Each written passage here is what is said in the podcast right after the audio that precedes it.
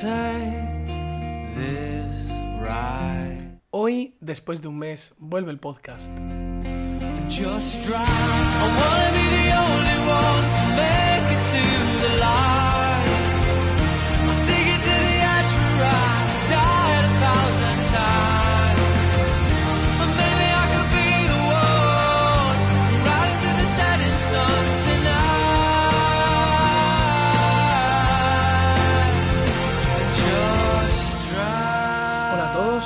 soy graduado en Ingeniería del Software y este podcast es el espacio que me permito para hablaros a vosotros sobre las cosas que me interesan. Wow, hace ya tiempo que no hago esta intro y casi se me olvida. De hecho he tenido que he tenido que mirar cómo hice la última intro porque, porque ni me acordaba de lo que decía. Bueno, detalles aparte, hace ya un mes que no subo podcast, lo sé, lo siento si estabais esperando algo, o sea, continuidad y tal. Pero como ya dije, no sé en qué podcast lo dije, pero o sea, en qué episodio lo dije, pero estoy seguro de que lo dije, que, que bueno, que estaba empezando a estudiar y a trabajar y tal, y entonces pues me que me iba a costar mucho mantener la constancia a partir de cierto punto. Y bueno, actualmente disfruto de las vacaciones del trabajo, aunque bueno, estoy trabajando ahora para, para la universidad, eh, adelantando algunas cosillas que tenía atrasadas del máster y demás, eh, como siempre organizándome con Trello. Y de hecho, pues hoy justo, justo cuando estoy empezando a grabar esto, he terminado todo lo que tenía para Navidad, con lo cual voy bastante bien adelantado, tengo hasta el 7 de enero ahora para darle caña al TFM. Y bueno, una vez que os he contado un poco mi vida, vamos a introducir el, el tema del podcast de esta semana, que es la plataforma Medium, de la cual pues ya en algún momento lo he hablado, porque por ejemplo cuando estuve hablando de las apps que utilizaba tanto en el iPad como en el teléfono, en, en los dos casos mencioné a Medium.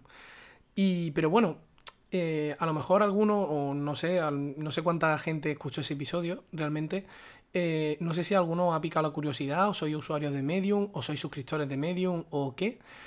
Pero bueno, en el podcast de hoy o de esta semana vamos a hablar sobre esta plataforma que a mí me parece tan increíble y que me ha salvado tanto la vida. Y me consta que no solo a mí. Eh, en primer lugar vamos a hablar sobre Medium como plataforma, porque el nombre es muy bonito, ¿no? Y muy rimbombante. Dice Medium, guau, esto es un pepino de nombre. Pero mm, dice, ¿pero qué es? ¿Qué es Medium? Bueno, Medium surge desde mi punto de vista, ¿no? O, o desde el punto de vista de otras personas, como por ejemplo Víctor Abarca, que también lo comenta en alguno de sus podcasts, que Medium surge como, los, como una alternativa a, la- a las webs actuales, ¿no? Era como, es como ese rincón de internet donde antes tú entrabas a buscar información, lo que antes eran los blogs. Yo pienso que Medium, bueno, y no solo yo, que, que hay que Medium ha surgido como eso, como ese, como ese sitio de internet donde hay conocimiento. A mí, por ejemplo, eh, cuando me- a mí alguna vez me han preguntado algún compañero que qué es Medium, a mí siempre me gusta definirlo como, como un sitio, un lugar donde se comparte conocimiento. Porque al final es lo que yo, es lo que yo entro a consumir. Que igual luego quiero decir que Medium como plataforma seguro que tiene otro montón de, de cosas, ¿no? O que publica sobre más cosas más allá del conocimiento propiamente dicho pero por lo menos el acceso que yo tiendo a hacer de esta plataforma y el uso suele ser siempre para buscar, tanto para buscar información, para, para leer algo interesante o incluso para aumentar mi conocimiento sobre alguna materia, que básicamente buscar información. y, bueno, y algunos de los usos más importantes que yo le he dado a la plataforma pues pueden ser cuando he estado elaborando mi trabajo fin de grado, ahora con mi trabajo fin de máster, con incluso cuando estoy desarrollando en, en la empresa en la que trabajo, eh, también suelo consultar, consultarlo mucho porque es un sitio en el que si por ejemplo tú tienes alguna duda de, por poner un ejemplo técnico, sobre Angular y cómo se utilizan las rutas, por ejemplo, que es una duda muy típica cuando alguien está empezando a utilizar Angular, y las navegaciones, em, pues ahí encuentras artículos enteros, maravillosamente escritos, súper bien presentados, mm, con código incluso, de ese problema que tú tienes eh, resuelto. O sea que a mí desde luego me parece una plataforma increíble y una comunidad muy grande. Eh, Medium, la forma que tiene de estructurarse es en publicaciones. Es como he dicho antes, es como si tienes pues, distintos blogs, ¿no? De distintas personas, marcas, empresas, y luego por otro lado tenemos los autores independientes. Eh, la diferencia entre eh, una publicación grande y un autor independiente es que la publicación siempre va a tener como más, mm, más gente, ¿no? Porque al final trabajan, trabajan más personas dentro de, de esa publicación para desarrollar lo que sea. Eh, y entonces tienen como más público, ¿no? Y al final los autores independientes se suelen terminar introduciendo en las publicaciones. Es un poco como, como YouTube y las networks o tal, si entendéis más menos un poquito del mundillo. Y al final, pues esas publicaciones pues terminan teniendo, pues en general, más público, ¿no? Como he dicho. Eh, ante la pregunta que, que, nos podemos encontrar en Medium, pues en Medium puedes encontrar lo que necesites, lo que tú quieras. Porque hay publicaciones, por lo menos las que yo sigo, son de absolutamente todo. Hay, vamos, hay auténticas maravillas. Si me permitís, voy a entrar un momento a Medium y os digo exactamente qué es lo que yo sigo. Aquí el teclado mecánico a tope haciendo ruido. vale, pues yo en Medium sigo varios tipos de publicaciones. Sigo, por ejemplo, las publicaciones sobre. Lo que más suelo seguir son publicaciones sobre data science en general y machine learning, redes neuronales, etcétera. Que son las que más suelo, más suelo seguir, pero por interés, porque me gusta saber qué se está moviendo en el mundo de esto. Porque lo bueno de esto es que tiene el. Eh, que sacan artículos todos los días. Eh, entonces, siempre va a estar informado, sobre todo si necesita algo sobre un tema muy concreto.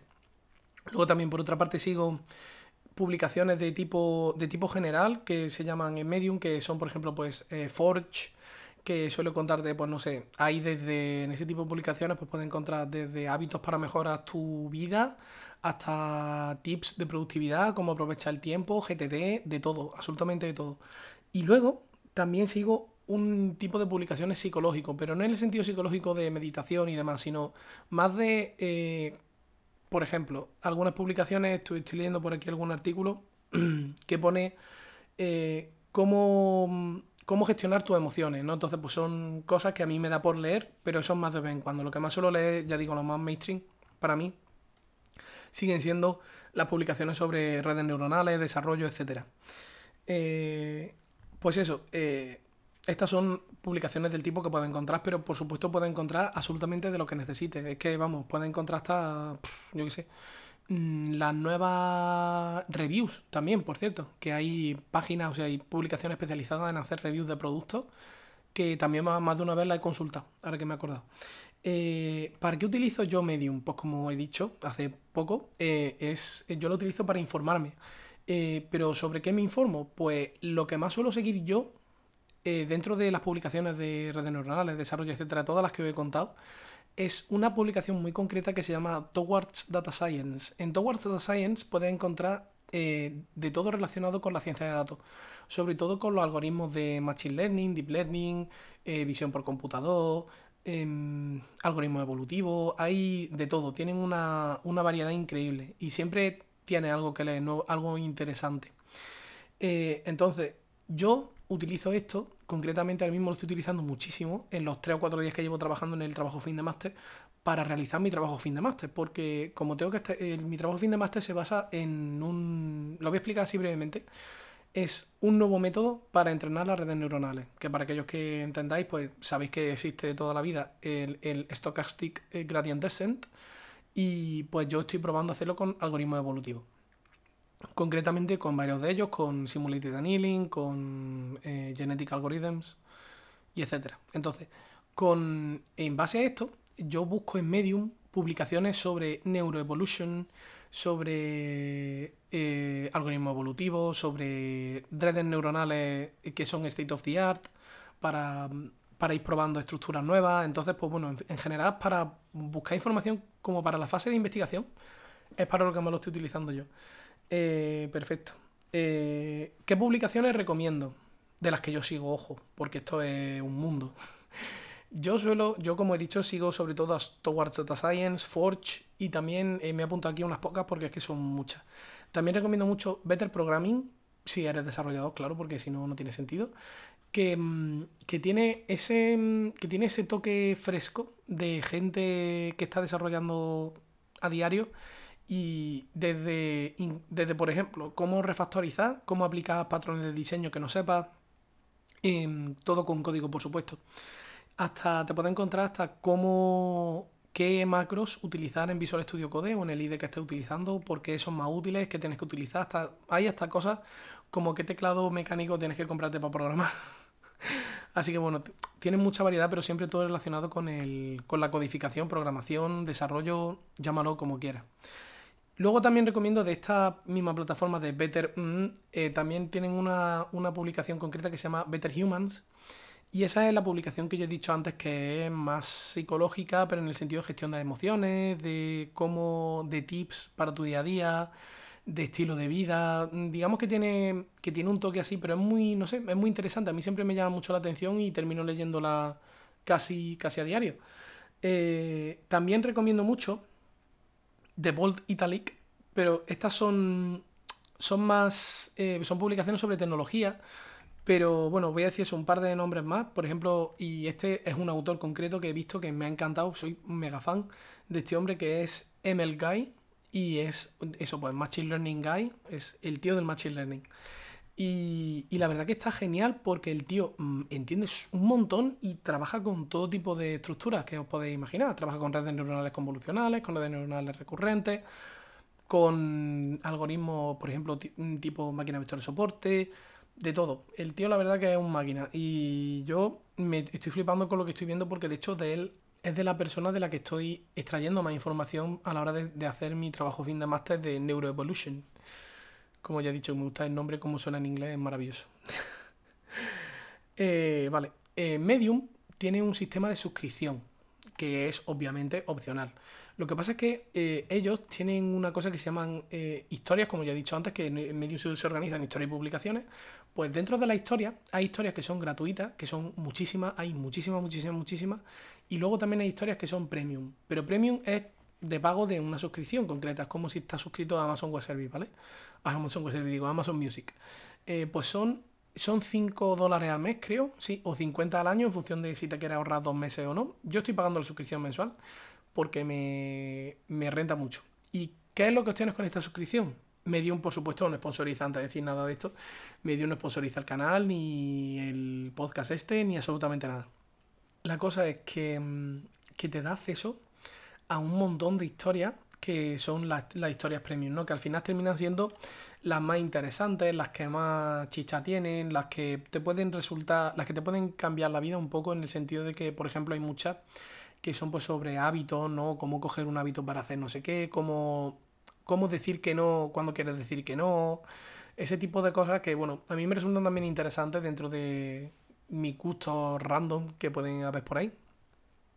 Y entonces, pues yo la verdad que estoy muy contento con eso y sobre todo también porque dentro de las publicaciones que más consumo, que como he dicho son Towards Data Science, Better Programming, Forge y Better Humans, eh, encuentras las historias que son más nuevas, más recientes, las que tienen más calidad al final. Eh, perfecto. dicho lo de la suscripción, eh, efectivamente, como he dicho antes, vuelvo a repetirlo, mm, Medium no me sponsoriza ni me da ningún tipo de ayuda de ningún tipo. Eh, la cosa es que sí que os quiero contar que me gustaría empezar a escribir en Medium, ¿vale? O sea, no tengo tiempo suficiente como para hacer el podcast, encima quiero escribir en Medium. Mm, Elías, ¿qué estás diciendo? No, no, pero escúchame, por ejemplo, cuando quiero grabar un podcast concreto, mmm, si habéis llegado hasta el minuto, bueno, si 12 minutos y medio llevamos, creo que está bien. Eh, si habéis llegado hasta este minuto, eh, dejadme que os diga que hay un podcast que voy a grabar sobre, eh, por ejemplo, teclados mecánicos, ¿vale? Que diréis, buah, tío, vaya tópico más pesado, esto no va a funcionar. Yo creo que sí, yo confío en que sí, más o menos me estoy preparando el guion así muy divertido, muy fresquito y que igual os, gusta. Pues por ejemplo, eh, cuando yo necesite ponerle recursos gráficos al podcast, es decir, necesito una serie de imágenes, una serie de vídeos, lo que sea, las voy a enlazar todas en, en Medium. Entonces, pues yo probablemente cuando esté elaborando un, un podcast, o, o, por ejemplo, digo yo que sé, estoy haciendo uno de teclados mecánicos, ¿no? Y estoy comparando dos teclados mecánicos diferentes, por lo que sea. Y entonces pues digo, vale, pues entonces en Medium podéis encontrar las fotos y por ejemplo pues puedo poner fotos de los teclados, eh, puedo poner test de sonido aparte, aparte del que haga aquí en vivo. Pues en fin, cosillas así. Y también pues quiero escribir, eh, cuando escribí el, cuando hice el podcast de cuando necesitamos parar, que fue el último que subí, que la verdad que me, me he escuchado un poco y digo, joder, qué deprimido estaba entonces y qué animado estoy ahora. en fin, la vida, ¿no? Como nos termina tratando a cada uno. Eh, y, entonces, pues bueno, quiero escribir ese podcast, quiero no transcribirlo exactamente, pero sí como escribir esa reflexión desde el, otro punto de vista, porque yo sé, el podcast lo grabé cuando, cuando estaba mal, es decir, cuando de verdad necesitaba parar y decir, vale, ahora, a partir de aquí, esto mmm, es insostenible. Entonces, cuando, cuando escribí el. Quiero escribirlo, pero quiero escribirlo desde el otro punto de vista. Y, sobre todo lo que quiero hacerlo es en inglés. Porque así también me viene muy bien para practicar, etcétera. Que es una cosa que si no la practicas, pues hombre, no es que se te olvide, pero mm, puedes mejorarla mucho si la practicas. Bueno, una vez hecho el spam de mi vida otra vez, voy a contaros en el resto de minutitos que quedan, que no sé cuánto me durará, es cómo Medium a mí, personalmente, me ha salvado el culo, literalmente. Eh, os voy a poner tres casuísticas, eh, sobre, eh, una para que veáis una muy, dos muy académicas y una menos académica.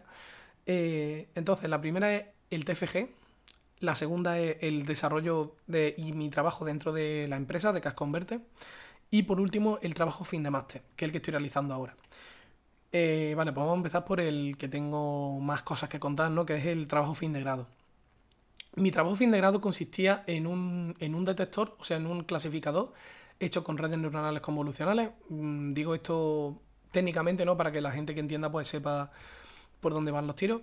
Eh, y en imágenes de cáncer de piel y imágenes de piel sana. Entonces, mi objetivo era clasificar correctamente eh, cuantas más imágenes mejor. Entonces, ¿qué pasa? Que yo en esa época no sabía ni lo que era una red neuronal convolucional cuando empecé a estudiar, cuando me empecé a preparar el, el TFG. O sea, yo sabía que quería hacer algo con redes neuronales de visión por computador, análisis de imagen o lo que sea, pero no tenía muy claro el por dónde tirar. Entonces, Medium a mí me salvó la vida mucho porque hay unos artículos muy, muy buenos que creo que están en Towards Data Science, de hecho, que se llaman Introducción al Machine Learning. Y son, o sea, perdón, Introducción a las redes neuronales convolucionales. Y son como 6 o 7 artículos que tienen, eh, son en torno a unos 12-13 minutos de lectura cada uno, pero que es increíble, te explica absolutamente todo de forma perfecta, te lo deja todo muy claro, te dice un montón de distintos tipos de redes neuronales que hay. Entonces yo ahí fue cuando empecé a comprender de verdad lo que me estaba metiendo. De hecho, de esas publicaciones, de una de ellas, había un póster muy muy chulo que creo que lo dejaré enlazado a la, a la caja de descripción, si me acuerdo, cuando esté editando esto, sobre los distintos eh, tipos de redes neuronales. Entonces había como, era un póster enorme, bueno, enorme, que luego lo, lo puedes poner como tú quieras, ¿no? De tamaño. Pero incluía una cantidad de estructuras que dije, esto tengo que meterlo yo en el trabajo fin de, fin de grado como introducción. Y le pregunté al tío, eh, me redirigió a la universidad porque porque ese póster era de una universidad. Le pregunté a la universidad y pude utilizar ese póster en mi trabajo fin de grado, incluyendo además una descripción de absolutamente todas las estructuras que aparecían ahí, porque, mm, porque mi introducción al, al trabajo quería que fuera mm, más muy completa, ¿no? Entonces, pues busqué un poco qué era lo que, lo que tenía. Y después de esos artículos, que me ayudaron muchísimo, ya digo, sobre todo para la parte introductoria y de investigación, encontré después también muchísimos artículos en esta misma publicación, en Towards Data Science, que hablaban sobre redes neuronales convolucionales del state of the art o estado del arte, que son, digamos, las redes neuronales últimas y que mejor... eh, es que siempre me sale la palabra en inglés, pero nunca en español. Con la mejor performance, ¿no? O sea, no sé, no me sale, ya me saldrá la palabra, que, que había en ese momento, ¿no? Sobre todo, entonces, pues, por ejemplo, eso a mí me ayudó mucho porque yo pude, en mitad del desarrollo, introducir estructuras nuevas que no, que no sabía ni conocía y tras analizarlas y utilizarlas como simplemente una caja negra desde un, en un primer momento, después ya me puse a analizarlas como más seriamente, eh, vi que desde el primer momento sacaba mejores resultados. Aunque bueno, eh, tengo un podcast pendiente de eso, de hablar sobre una sección nueva que voy a inaugurar, que bueno, no quiero hacer spoilers, pero mm, va a estar interesante y va a ser sobre estas cosas, ¿no? Sobre cosas más, más técnicas. Eh, entonces, el- eh, esas estructuras nuevas que yo, que yo incrusté en mi proyecto y que a mí me vinieron muy bien, pero muy bien no, no por ningún motivo en concreto, sino porque literalmente eh, eran cosas nuevas que yo no sabía ni cómo funcionaban. Es decir, que no, que no conocía, que no tenía ni idea. Entonces, eh, y ver que funcionaban del tirón súper bien y que de hecho optimizaban parte de los problemas que yo tenía porque tenían menos millones de parámetros, pues la verdad que fue una grata sorpresa y yo a Medium le debo mucho. De hecho, no sé cuántas citas tiene en mi, en mi trabajo fin de grado. Creo que tengo por lo menos citados como 8 o 10 artículos de Medium, porque es que, ya os digo, la plataforma me parece impresionante. Eh, eso en primer lugar, ¿no? Dentro de mi TFG, digamos que para la parte de investigación. Y luego para desarrollo, cuando tú estás desarrollando eh, trabajos con redes neuronales, ¿no? Y, programando en general cosas de este tipo, y estás metiéndote en un, en un mundo en el que no conoces, ni sabes, ni, ni dices de. O sea, y no sabes por dónde tirar, pues la verdad es que eh, aquí encontré muchísimos ejemplos de código, tanto como para generar eh, ejemplos nuevos utilizando técnicas de data augmentation, como también eh, utilizando nuevas, nuevas, o sea, formas de entrenar, porque por ejemplo mi conjunto de datos era muy grande y entonces no podía, no podía mm, dárselo, no podía cargarlo en memoria, porque los 16 GB de mi ordenador no daban para cargar todas esas imágenes. Entonces, pues em, aprendí sobre generadores también en Medium, aprendí cómo dar, eh, cómo alimentar eh, la red neuronal de forma eficiente en memoria, porque a mí, por ejemplo, se me quedaba el ordenador sin memoria. Aprendí a cómo, cómo, una, cómo un cambio en el, en el paradigma, perdón, en la red neuronal pequeño, como puede ser una capa única, puede fastidiar todo el modelo. Aprendí a congelar eh, capas durante el entrenamiento a la hora de estar em, entrenando, porque por ejemplo hay capas que te pueden interesar que no se estén entrenando durante el proceso. En fin, que son cosas muy técnicas, que ya lo sé que habrá mucha gente que dirá, pero bueno, Elías, ¿qué me estás contando? No tengo ni idea de esto. Pero para la gente que, que sepa un poquito o que tenga algo de interés, la verdad que, que son cosas muy específicas y muy concretas y que son muy difíciles de encontrar. Bueno, por lo menos a mí me resultó muy difícil. Porque en la misma documentación de la propia librería que yo utilizo y utilizaba, que era Keras, no venían todas estas cosas. O sea, venían explicadas porque, por ejemplo, tú podías poner un, un feed generator, que es el método para utilizar generadores y poder utilizar y optimizar memoria, pero claro, no te dice cómo se utiliza un generador. Y si tú eres relativamente nuevo a Python y no sabes cómo se utilizan los generadores, pues dices, oye, pues igual tengo un problema.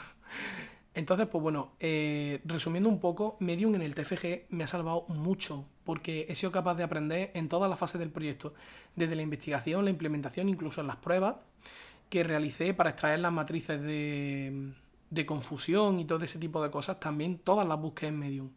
Porque no, o sea, y de hecho los primeros resultados que me salían en Google eran de Medium, que no es que yo vaya buscando en Medium en su buscador, sino que yo buscaba en Google, por ejemplo, cómo se crea una matriz de confusión. Y el primer artículo que me salía, o la primera, mm, el, el resultado de arriba del todo, era eh, Medium. Y digo, ostras, que esta plataforma, ojo, que tiene muchas cosas.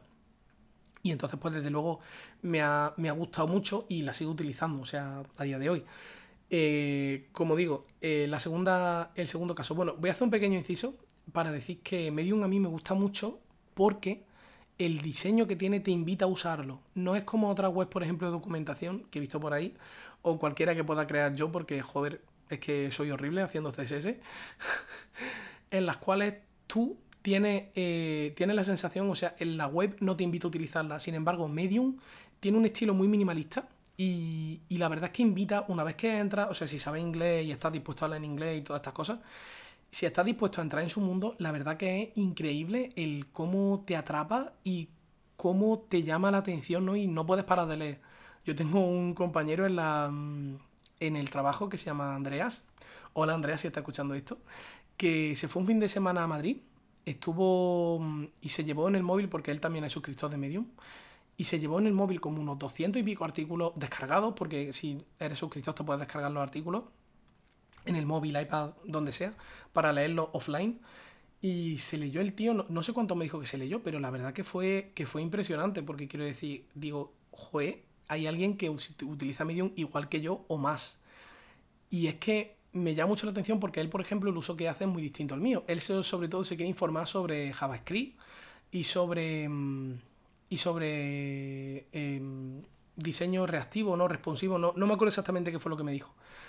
Pero entonces, él utiliza, eh, por ejemplo, la, él lee mucho la publicación de Peter Programming porque también tiene una sección de JavaScript bastante potente. Y no sé realmente si utiliza alguna más. Le preguntaré y si, o sea, si me acuerdo. Y si Andrea llega a este podcast, que escríbeme por Twitter y incluyo las publicaciones que tú, que tú digas, las incluyo en la descripción del momento. Y, bueno, pero eso para que veáis que, hombre, que Medium es una, es una plataforma que, que no es que utilice nada más que yo en mi entorno de trabajo. Y hablando del entorno de trabajo, eh, en mi día a día desarrollando, como, trabajando como desarrollador ahora mismo, también lo utilizo muchísimo porque estoy trabajando, por ejemplo, ahora en una aplicación con Angular y con PHP, ¿vale? Pero yo de Angular, antes de este proyecto, sabía muy poco, porque había hecho muy pocas cosas. Un proyecto de prueba, alguna aplicación en el trabajo fin de grado y poco más. Pero todo muy sencillo, ¿no? Sin complicarme la vida. Entonces, aquí cuando te presentan un, un proyecto grande, ¿no? O en el que tú ves que es mucho más grande de lo que ha hecho, pues a mí, por ejemplo, me entró un poco el, el miedillo, ¿no? Ese que tiene todo el mundo al principio, que está probando algo nuevo, de a ver si la voy a liar. Y, y en Medium encontré muchas, muchas, muchas cosas que necesitaba para entender eso, para entender eh, la tecnología en la que estaba trabajando. Entonces, por ejemplo, en Medium yo he encontrado cómo utilizar rutas con Angular, cómo se, mm, cómo se lee o cómo se accede a lectores, que es un, es un, un estado del sistema. Y bueno, un montón de cosas, yo digo, sobre todo de, de cosas técnicas de, de Angular, ¿no? Y de, y de cómo funciona por dentro, que la verdad que me han hecho la vida súper, súper fácil en este proyecto que he desarrollado, junto con un compañero, por supuesto. Y, y la verdad que a mí me, me ha ayudado mucho, mucho, mucho y, y, no dejo de recomendar Medium cada vez que puedo porque de verdad me, me encanta la plataforma. Eh, después de haberle hecho toda esta fangirleada a Medium, voy a criticarlo un poquito. Vamos a ver ahora sus puntos negativos, ¿no? Sus puntos positivos, como he dicho, pues bueno, son la gran cantidad de autores que hay, todos los artículos que hay, la eh, especificidad, ¿no? Que tiene la misma plataforma, con absolutamente todo, de todo, es que hay de todo, de lo que busquéis. Eh, y bueno, ahora voy a darle un par de palitos que a mí me parecen relativamente importantes y después, pues bueno, ya concluimos. Eh, los puntos negativos de Medium para mí son dos principalmente, o sea, no tengo más crítica. El primero es el contenido en español, pero eso no es culpa de Medium, es culpa de, lo, de, de las masas que leen Medium. ¿Por qué? Porque hay muy poco contenido en español, o por lo menos yo he encontrado poquísimo. De hecho, creo que solo lo, el único contenido en español que he leído es el contenido de Víctor Abarca, que también tenía perfil en Medium, y poco más. El resto está todo escrito en inglés que para mí no es un problema porque yo tengo ya un nivel suficiente, de, sobre todo de lectura. Y, pero entiendo que para mucha gente que se enfrenta a estas plataformas ¿no? de, y que quiere acceder al mundo este, puede serle un problema muy grande el hecho de que estén escritas en inglés absolutamente todo. Es que no hay nada que no esté escrito en inglés. Lo cual dice, mm, te puede echar un pelín, un pelín para atrás. Y luego también eh, el otro punto negativo, pero bueno, este es muy estético y es muy personal y tal. Eh, en Medium, en las aplicaciones tanto de móvil como de iPad, o sea, bueno, digo de móvil y de iPad, perdón, de Android, iOS y no sé si hay alguna más por ahí, eh, todas tienen modo oscuro, todas tienen el, el, típico modo oscuro de leer el fondo negro y las letras en blanco, que a mí me encanta, a mí personalmente soy un mega fan de los modos oscuros, y Medium Web no lo tiene. Entonces, para mí eso es como un poco. Eh, siempre termino añadiendo. Siempre mi forma, mi modo operandi con Medium siempre es el mismo. Eh, yo entro en, el navegador, busco lo que quiero leer, me añado a la historia, a elementos guardados y después las leo en el iPad porque me gusta leerlo en blanco sobre negro. Que diréis, guau, tío, qué friki, que estás loco, estás mal de la cabeza, ¿por qué no lees en el ordenador? Mm, soy así. soy así de raro. Y si no me conocéis, pues bueno, ya me terminaréis conociendo y calando dentro de este tipo de cosas. Y en principio, por ahora nada más. Es decir, no se me. Creo que no me he dejado nada. Si me dejo algo más, ahora en edición lo retoco. Eh, como conclusiones. Como conclusiones de este. de esta plataforma tan interesante. Eh, lo primero, indispensable para gente que está programando, desarrollando, mm, haciendo cualquier tipo de trabajo con un teclado en una pantalla que no sea Excel o Word, porque tiene de todo, es increíble la variedad que tiene en, en general, es que es lo que busques, es que tienes un problema, lo buscas, lo encuentras, seguro, seguro que hay alguien que lo ha resuelto. Es, a ver, no es Stack Overflow, pero está por ahí, ¿vale? Eh, luego también, eh, qué bonito es y cómo te invito a utilizarlo es decir, para mí eso es una cosa muy importante, porque a mí, por ejemplo, esta Coverflow me echa un poco hacia atrás cuando estoy leyendo varios posts uno detrás de otro, porque la interfaz no me gusta o no me parece limpia. Sin embargo, aquí es que es tan bonita y cada publicación puede incluso tener su propia tipografía. La verdad que está muy, muy bien. La recomiendo muchísimo por eso. Y luego, eh, otro, el otro punto positivo ¿no? dentro de estas conclusiones es la comunidad y la cantidad de autores que hay eh, dentro de esta plataforma, porque es que es increíble. Y la verdad que, mm, que encuentras lo que necesites, sinceramente. O sea, da igual de lo que estés. Vamos a ver, a ver, da igual no. Igual si estás buscando cómo, no sé, cómo se hace una radiografía, pues a lo mejor aquí no te va a encontrar cómo se hace una radiografía. Pero sí que te puedes encontrar pues otras muchas cosas, sobre todo de la vida cotidiana, de estilo de vida. Es un poco como, mm, como el podcast de Víctor Abarca. A mí me recuerda mucho siempre cada vez que visito Medium, porque también fue él el que me introdujo en esta plataforma. Eh, por último, los dos únicos puntos negativos, como ya como acabamos de reseñar, son el modo oscuro en web, que bueno, que esto es un detalle menor y que a casi nadie le importará. Y luego la otra parte del contenido en español, pero que como he dicho, para mí no es un problema y yo creo que para bastante audiencia ¿no? de este podcast, que somos relativamente poquitas personas, tampoco creo que sea un problema. Y de todas formas, luego siempre terminas teniendo algún tipo de extensión en el navegador que es capaz de traducírtelo si de verdad quieres leerlo.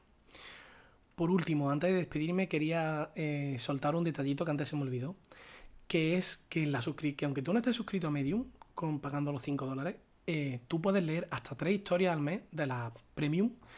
Y quiero decir, no necesitas necesariamente estar pagando para poder leer esto. Pero yo lo que pasa es que a mí las tres historias eh, estrella, por así decirlo, las tres historias mmm, premium, me duran uno o dos días como mucho, si me controlo.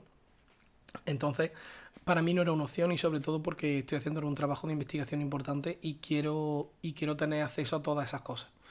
De forma que, mm, que, bueno, recomiendo que os suscribáis si de verdad veis que le vaya a dar uso. Yo he estado muchos meses leyendo Medium con, con la parte gratuita y al final me he decidido a suscribirme, igual que me he decidido suscribir a Spotify este año.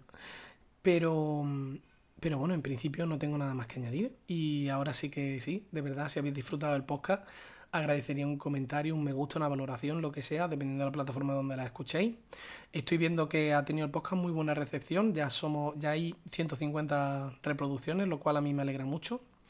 En eBooks Podcast hay muchas reproducciones que no se están contando en la, en la página global donde yo miro las estadísticas, que es Anchor.